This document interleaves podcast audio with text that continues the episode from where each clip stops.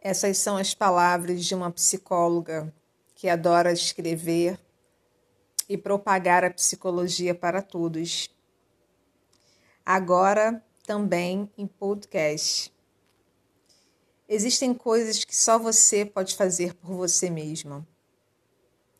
Como assumir que precisa de ajuda, por exemplo.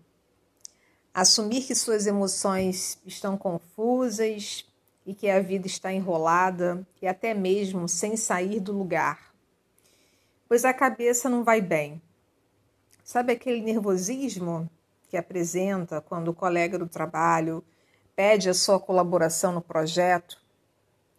Aquela raiva que sobe quando as coisas não saem bem da forma que planejou?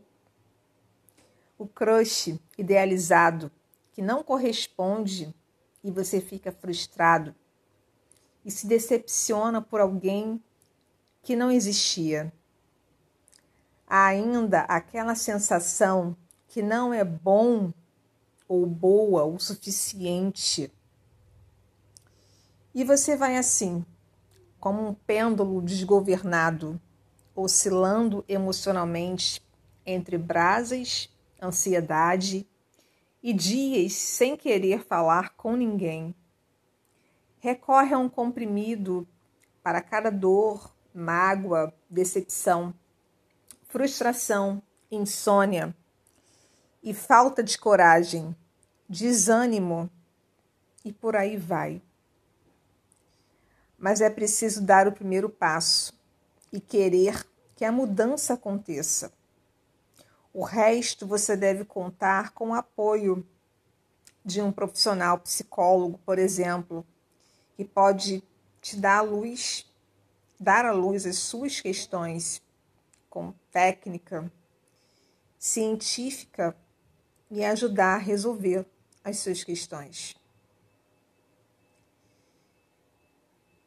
Não tenha vergonha de buscar leveza, rever posicionamentos e, quem sabe, encontrar uma outra forma de viver.